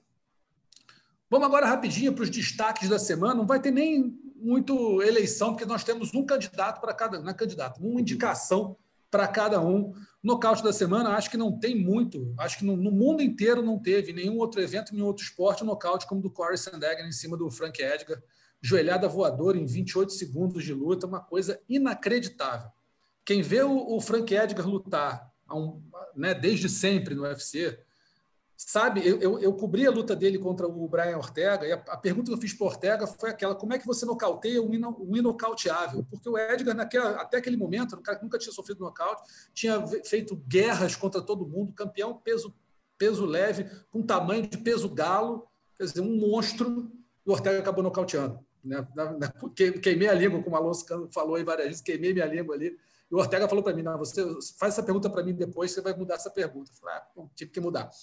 Então, mas, o, mas o Edgar é aquele cara duríssimo. Sempre foi muito duro. Fez lutas duríssimas com o Zé Aldo, nunca foi nocauteado pelo Zé Aldo, perdeu, mas aguentou e nariz quebrado, todo arrebentado e continuava. Ser nocauteado aos 28 segundos de luta daquele jeito, eu acho que tem duas coisas aí lance de gênio do Corey Sandhagen e o Frank Edgar pode começar a ver que né, tá na hora de dar luva, já, né, dar aquela lustrada no, no cabide para pendurar a luva, né, Alonso? É, rapaz, eu, eu acho que infelizmente é por aí mesmo. Eu acho que ele tá naquele, naquela prateleira dos caras, né, que ainda podem sim ser competitivos, mas que já tem que começar a cair na real que o top 5 no esporte como o MMA é algo que é complicado para quem já tem mais de 30 lutas, tem mais de, sei lá, 10 anos de carreira, com guerras como ele fez, aí, né, né, cara? Então, eu acho que ele realmente está nessa prateleira que você falou aí de grandes lutas. Dá para lutar mais dois, três, quatro, talvez, mas, cara, não pelo cinturão. Eu acho que é. tá, já deu uma caída de patamarzinho ali, né? Posso estar enganado, mas pelas últimas lutas dele, né, eu acho que ficou claro, né, cara, com Ortega, essa luta, quer dizer, e outra, né, Rússio, é, é nocautes muito contundentes, né? Isso aí a gente sabe do risco da encefalopatia traumática crônica, ainda mais nessa cidade. Então, assim, eu acho que pô, o cara já fez um bom dinheiro. Se desse para parar, eu aconselharia ele, pelo é. legado dele, já ir pendurando. Se ele gosta muito do esporte, ama isso e ainda vive disso, precisa disso para respirar, já vai trabalhando aí, já falando com Dana, né? Dana, ó, vai jogar ali um top 15, vamos pegar um lutador ali que tem um casamento bom para mim, né? Isso é óbvio o trabalho do manager dele, né? Mas o Hagen é um cara realmente eita moleque duro, né, rapaz? É. Um moleque duro aí que tá vindo para, com certeza, depois dessa aí, mais uma, ou talvez direto pelo cinturão. Eu acho que tem que ser ele. Eu acho direto, que tem que ser né? Ele. É. é. eu acho, porque ele, depois que ele perdeu para o Aljamain Sterling, que foi, foi finalizado, se eu não me engano, né? Ele fez ali, no, nocauteou o Marlon Moraes. Quem olhasse aquela luta achava que o Marlon Moraes era um iniciante. E é um é monstro. Então, é aquele nocaute é ali, para mim, foi definitivo. Ali eu falei, pô, esse cara tá, esse cara tá bem. E agora nocauteou o Frank Edgar com 8 segundos com uma joelhada voadora, saiu andando como assim, ó, hum, foi, não vou nem olhar para trás. Então, assim, o cara tirou onda, tirou onda, foi muito bem. É, para mim, é o momento dele desafiar o vencedor de Aljamain e Petriano. Não tem outra, outra, não tem nada o que fazer nessa categoria. Então, o Corey Sandegg aí, nocaute da semana no UFC 258, joelhada voadora sensacional, histórica em cima do Frank Edgar. Vai entrar sempre nos clipes do UFC, DVD do Sandegg, a capa vai ser ele acertando aquele joelho na cara. Não tem o que falar, é inacreditável. Finalização da semana, Danilo Marques, né? o Matalião em cima do Mike Rodrigues, também no UFC 258. Danilo Marques vem treinando com o Demian Maia, com o Shogun. Mostrou que está aprendendo com o que é bom, né? Fez a trocação muito decente, trocação boa mas no chão ali ele, ele disse até que o Demian deu uns toques nele, ensinou algumas coisas, passou algumas, algumas orientações que fizeram todo o efeito. Nada de surpreender, né, Ana? Vendo o Demian Maia, você é. tem mais é que ouvir fazer. Escolha do Demian Maia, jiu-jitsu, Danilo, ele começou no boxe amador, chegou ali até a fazer, a fazer parte da seleção brasileira, ajudar na seleção brasileira de boxe, mas aí, ao mesmo tempo, quando ele começou a treinar o jiu-jitsu, se encontrou foi para o MMA e aí tá aí, um menino uh, agora 2-0, né, no UFC, bom para a gente ficar Isso. de olho, treinando ali com o Demi, selo Demi Maia de qualidade. É, não é qualquer um que tem esse selo. E a vergonha da semana, a gente, é, tá, para quem não sabe como é que é a nossa, nossa dinâmica aqui, a gente faz um roteiro, um pré-roteiro do, do, do, podcast, a gente vai, né, ao longo do podcast, vai surgindo outros assuntos, e para isso que serve o podcast. É, e eu estava conversando com o Adriano Albuquerque, que é o, o produtor aqui, nosso pô, laureado colega, baita repórter, e ele estava fazendo essa, essa, esse roteiro. Ele falou: Pô, isso a vergonha da semana, tá difícil, não estou achando. Eu falei: Não, tem uma aqui. Não sei se vocês viram no boxe, não sei se vocês conhecem, José Canseco. Já ouviram falar? É um, não, é um, rapaz, não, é, não é problema nenhum. Ele é, ele é uma lenda do beisebol beisebol nos Estados Unidos, descendente de latinos, é um cara muito polêmico no beisebol, então ele se aventurou nas lutas, primeiro no WWE, no, na, no wrestling, né, wrestling no, no, na marmelada, lá no, no telecat, e aí agora né, fez umas, umas lutinhas lá e agora foi resolveu fazer uma luta de boxe. Ele tem um grande nome nos Estados Unidos, um cara muito famoso, muito famoso, histórico no beisebol. E aí ele foi de boxe contra, eu não lembro contra quem foi, no torneio agora, nesse fim de semana, e a bolsa dele era um milhão de dólares. Pô, quantos lutadores do UFC tem bolsa de um milhão de dólares? Você conta aqui nos dedos. Né? O cara foi lá fazendo luta de um milhão de dólares. Eu sei que a luta começou, o cara foi para cima dele, primeira mão que jogou, o cara não, não soube fingir. Ele, ele deu um mergulho no chão, assim, nocauteou. Luta durou 10 segundos.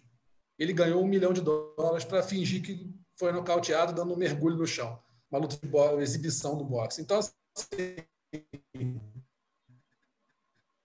se não teve vergonha no MMA esse fim de semana, certamente tem a vergonha do José Canseco, ídolo do beisebol, monstro sagrado do beisebol americano, se aventurando no boxe, levando a grana de algum, de algum promotor que hoje deve estar bem chateado de ter investido uma grana preta dessa no cara que realmente só foi lá Primeiro soquinho que foi na direção dele, já se jogou no chão, ficou estatelado, nocaute. Pronto, acabou. Foi para casa, bem roxo estava, um milhãozinho mais rico. É uma vergonha, né, Alonso? A gente tem que. A gente ri, mas é, é, é triste, né, cara? Pô, rapaz, ainda bem que a gente está falando de vergonha do boxe, né? Porque toda semana é. eu acompanho aqui direto o podcast. Vocês sempre têm uma vergonha justíssima, né?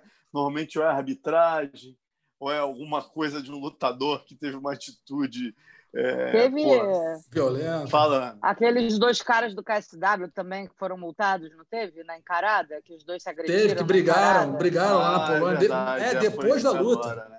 Depois é, da luta, é. o, que, o que ganhou foi falar com o que perdeu, o que perdeu já cinturou o cara, jogou no chão e foi um Deus nos acuda para separar. Fala aí. Vergonha. É, mas, vergonha, tá aí. Mais, mais uma vergonhinha. É difícil, né, cara? O mundo da luta, se a gente não tiver uma vergonha, é, não por, por, por. É, eu acho que qualquer esporte, né? Sempre tem coisas polêmicas que acontecem, é. mas no mundo da luta, por ser um esporte tão. Né, é, é dando com antagonismo e tudo, sempre é natural, inclusive até com a arbitragem, né, que a gente tem muito problema, sempre tem uma vergonhinha. Ainda bem que a da semana foi a do boxe. Foi a do boxe, José Canseco levando um milhão de dólares para dar um mergulho no, na lona. Só isso que ele fez. O produtor, o, o produtor não, o promotor deve estar tá tendo que se explicar com o patrocinador até hoje. Amigos, venho agradecer vocês aqui. Muito obrigado aí pela participação. Marcelo Alonso, nosso ídolo, nosso mestre aqui no jornalismo marcial. Sem ele não estaríamos aqui, não tem nem como é, mensurar o tamanho desse cara na cobertura do MMA, do Vale Tudo. Conheceu todo mundo, é um dos poucos caras que não tem rejeição no mundo do MMA, no mundo do Vale Tudo, entre os lutadores, entre promotores, entre treinadores, enfim. É uma referência para a gente. Muito obrigado, uma honra muito grande ter você aqui, meu amigo. Prazer todo meu, meu irmão. Estamos aí, sempre que precisar, estamos às ordens aí, porra. Teu trabalho também fantástico aí, Russo. Fez o Dream Team aí de jornalistas, né, meu irmão? Grande referência. A gente sempre está puxando também a bandeira, falando, porra, um absurdo que tem, né, cara? Quando tem aqueles prêmios lá fora, Oscar, Nunca tem um daqui, né? Combate.com não tá, cara. Como é que não tá a Evelyn, não tá a Ana, não estão vocês, né, cara? Que estão aí. Porra, os furos, se for colocar número de furos aí é, de veículos do mundo, vocês com certeza estão ombreando ali com o principal americano, né, cara? Mas infelizmente é os caras eles, não, eles sofrem tem... de uma cegueira do mundo latino, do mundo, é. do mundo não americano. Ana não morou americano. lá, pode falar melhor que eu sobre isso. Não, nem é sobre. Eu estou lembrando de uma situação que aconteceu lá no ano passado, no final do ano passado, só para encerrar aqui com um bastidores desse. É, eu liguei para não sei quem no camarim me arrumando que eu ia comentar o evento e descobri umas caiu assim umas três foi na época do covid bombando só que não era de brasileiros. Era, só que eu estava falando com a pessoa sobre outra coisa e ela acabou me falando que uma luta de um outro cara que não era brasileiro tinha sido cancelada. A gente apurou, demos a notícia. Né? No Twitter, eu lembro até, né, Russo, que, que a gente bota a hashtag é, é, UFC no combate, subia no, no tempo real, direto e tal a quantidade de pessoas, inclusive jornalistas, que estavam me, me descredenciando por eu não ser jornalista, como é que eu estaria dando um furo de um cara que nem brasileiro era? É muito, é muito doido a gente pensar, né? Por isso, como as é. pessoas têm esse poder aí de achar que. É, por isso que eu falo que jornalista coisa. brasileiro tem que se unir mesmo, escrever no Twitter é. inglês e alfinetar, como quando o Ariel lá com a Ana. A Ana foi lá, botou o negócio do, do McGregor. O Ariel foi e disse: Ué, mas que história é essa? Essa Ana, essa Ana está sendo irresponsável dizendo que o é. Aldo é. contundiu não, falou, a Ele ainda falou que eu fui responsável. É. Com, não, eu fui responsável não só com o Aldo, porque o Aldo poderia querer esconder a lesão e lutar machucado. Então eu fui escrota com o Aldo e eu fui injusta com o evento, porque é, sendo que quando eu dei a notícia, eu não falei que a luta estava cancelada. Eu falei da lesão e quanto tempo, segundo os médicos, a lesão continuava. E ali realmente ele fez uma mesa redonda para falar quem eu, quem eu era e que eu tinha prejudicado o Aldo. Foi, foi é. é difícil. Aí eu Essas marquei coisas... ele e falei: é... vem cá, quando você dá é furo, quando o jornalista brasileiro dá é irresponsável. Aí ele ficou todo errado lá. Tem que é, marcar cara, mesmo, é, tem que, tem que marcar, tem que respeitar, tem que marcar. Rapaz, tem que respeitar a gente aqui, tá louco, o esporte começou é. aqui. Tem gente que cobre há muito mais tempo que ele. A primeira luta que o cara viu foi Ortiz e Chuck Liddell, com todo respeito, acho ele um excelente jornalista, mas pô, tem que respeitar também. Tem outros, né, cara? A gente está aqui tem também, merece que, todo respeito. E que são jornalistas. Que não fala a língua dele, porra. É então... isso. Não, e, e, uma coisa que acontece, Alonso, assim, é até bom a gente falar disso, porque a, a gente vai a muito evento lá fora, né? Fomos a muitos, muitos, muitos. E a impressão que dá é que eles olham para a gente como se a gente estivesse indo lá para passear e está se credenciando para ver um evento de graça. Então, isso acontece desde o primeiro que eu fui, e aconteceu é, esse para mim foi o maior de todos, que foi quando a gente deu o furo mundial que o Anderson Silva ia substituir o John Jones para lutar com o Daniel Cormier. Nós estávamos lá em Las Vegas, eram, eram três, três eventos em três dias, e aí, vamos lá, soubemos da notícia, apuramos tudo, nós falamos. Eu, eu vou lembrar. É, cada pessoa falou com uma fonte, ainda tinha isso. Não, muito mais. Cada uma falou. Eu, eu lembro que nós falamos com 27 fontes. O número é. é esse, 27 fontes. De todas as vertentes que você pode imaginar. Família, amigo, não sei o que. Descobrimos. Anderson Silva está embarcando agora para Las Vegas para substituir John Jones. Olha o tamanho do negócio. Demos a notícia. Tínhamos o tempo real do Anderson. Ó, está chegando no aeroporto, chegou não sei aonde. Então, tínhamos tudo. Publicamos. Na mesma hora, começaram os repórteres americanos a twittar. Isso eu lembro, mas assim, no detalhe do detalhe. Twittar. Falei com Dana White, Dana White negou. Falei com Dana... Porque era mais importante para eles dizer que, dizerem que tinha o telefone da Dana White que ligavam para ele e falavam do que apurar a notícia. Então, foi apurar com né, a fonte oficial. Todo mundo sabe, na faculdade de jornalismo, primeiro período, que fonte boa não é a fonte oficial. Fonte boa, no caso do clube de futebol, o massagista, o porteiro, todo mundo sabe disso. Todo mundo sabe. Mas, enfim, os caras lá devem fazer outro, outra profissão. Eu falei com o Dana White, falei com o Dana White, daqui a pouco o Dana White coloca no Twitter, Globo is lying. A Globo está mentindo. Ele botou no Twitter isso. E aí uma série de gargalhadas, sabe, chacota em cima da, da equipe. E aí eu tinha que tomar a decisão, né? Perguntar para mim, vem cá, você quer manter essa você vai, você vai tirar do ar? Eu falei, não tiro do ar nunca. Nunca. Se, pode ser barriga, não é. Mas se for barriga, a gente banca. A gente vai e corrige, mas eu não vou tirar isso do ar nunca. Ficamos lá. Ana lembra disso. Daqui a pouco. Ah, ó, a estava almoçando. Não, é. almoçando. É. Mandaram Não, voltar. tinha ido para o quarto. Volta, porque o Dana White quer dar uma coletiva. Eu fui para lá, Ana, Evelyn, eu e Baroni, né, Ana? Era isso. Era eu, Ana, eu, Evelyn, Evelyn você, não sei se era Baroni ou Marinho. Baroni, Baroni, Baroni né? Marinho estava no Rio. Fomos para a coletiva. Chegamos na coletiva, repórter rindo, pessoal rindo. Ha, ha, ha, ha, gargalhada, eu ali parado, mas eu, eu, eu sou vingativo, então eu fico ali, estou só vendo. Daqui a pouco, Dana White chega. Cara, ele escreveu ele escreveu Globo Slime. Ele sobe no púlpito e fala assim: com vocês agora o substituto do John Jones. Abre a porta, Anderson Silva entrando.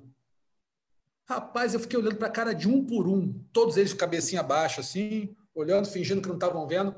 Aí a Evelyn, que mora lá e que foi desacreditada por alguns repórteres de lá, ela não segurou. Ela foi no Twitter e marcou um por um vocês não respeitam porque a gente não é americano, não é canadense, a gente é brasileiro, mas a gente é jornalista, a gente faz um trabalho melhor que vocês, tem que respeitar. Foi um texto gigantesco, no Facebook até, que estava mais caractere. Twitter era pequenininho, ela só deu um expor, mas no Facebook botou um negócio desse tamanho. E eles foram se desculpar com ela. Alguns, não todos. Ariel nunca. Ariel Raoni nunca. Foi o Kevin Aioli que foi falar com ela, pediu desculpa. Algumas repórteres mulheres se solidarizaram com ela, falaram que achavam que era machismo também, que não sei o quê, foi outra história. Então teve isso. E recentemente, o Combate.com deu o furo de que a Ilha da Luta ficava em Abu Dhabi. Todo mundo querendo saber. Tinha a ilha, ah, falar que é Porto Rico, ah, né, Ana, estava até brincando, ah, é tal lugar. É a tal ilha lugar, do. Era de a ilha do Ed Murphy, do nas Bahamas.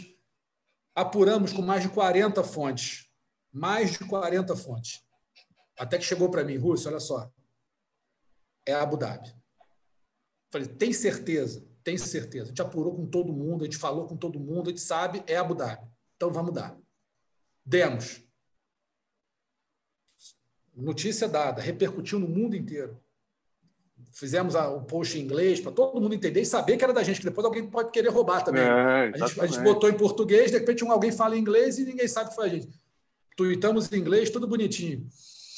E aí começaram também, a mesma coisa. Ah, Abu Dhabi, que isso? Não, falei com o Dani, disse que não sabe, não tem nada definido ainda. Inclusive, o Ariel Helwani.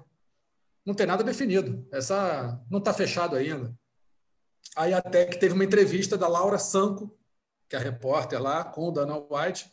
E aí ela, nossa, temos aqui uma novidade, Dana White, onde é a Ilha da Luta? Aí, ele, aí nem ele conseguiu. Ele falou assim, ah, É, já, já foi líquido, né? Já foi, já foi, já vazou. É em Abu Dhabi. Ela, nossa, Abu Dhabi, fazendo personagem danado lá, mas ele nem ele conseguiu segurar. Então, assim, a gente. Não, eu, eu falo pelo combate.com, mas eu falo da Tatame, eu falo do, do, PVT, eu falo do Renato Rebelo do sexto round, eu falo de todo mundo fazendo um trabalho seríssimo aqui no Brasil e que não é não é tão reconhecido lá fora. Isso é um negócio que realmente é, fica feio, os caras não olham para o nosso trabalho, olham só para quem fala inglês. Mas, enfim, continuamos, cara. Continuamos aqui, a gente. É, mas é isso aí. Temos a gente que, enverga, mas não quebra. Esse negócio da Evelyn, nego tem que retweetar, os brasileiros têm que parar com esse. Porque eu vejo muito site assim, ó. Ah, não, eles lá fora dizem que a gente é nacionalista e compram isso, entendeu? É, e ficam é. fazendo o joguinho dos americanos. Não, meu amigo tem que fazer, não é que tem que fazer um jogo, você tem que acreditar, você tem que ter a tua visão, você não pode é acreditar isso. No que os caras estão falando, pô, né? E é a maior prova é isso que vocês estão contando aos relatos que vocês deram, né? E a gente tem que se posicionar também, pô, que é isso. É isso. Né? É isso. É isso. Enfim, amigos, feito o desabafo, agora a gente vai se despedindo aqui. Anaísa, Marcelo Alonso, muitíssimo obrigado pela presença aqui no, no podcast Mundo da Luta. Lembrando sempre que o Mundo da Luta está disponível no combate.com, você pode ouvir sempre. Vai no nosso ge.globo barra Mundo da Luta, tem lá todas as edições do nosso podcast e também no Google Podcast, no Apple Podcast, no Pocket Cast e também no Spotify. Procura Mundo da Luta no Spotify, tá tudo lá, tem toda a nossa, nossa lista lá de, de edições. É só ouvir, pode ouvir em qualquer lugar divirta-se, dê uma força para a gente aqui continuar fazendo esse trabalho que dá tanto prazer para a gente. Tá bom? Um grande abraço para todo mundo, até semana que vem. Tchau, tchau. Finalizado. Semana que vem tem mais Mundo da Luta.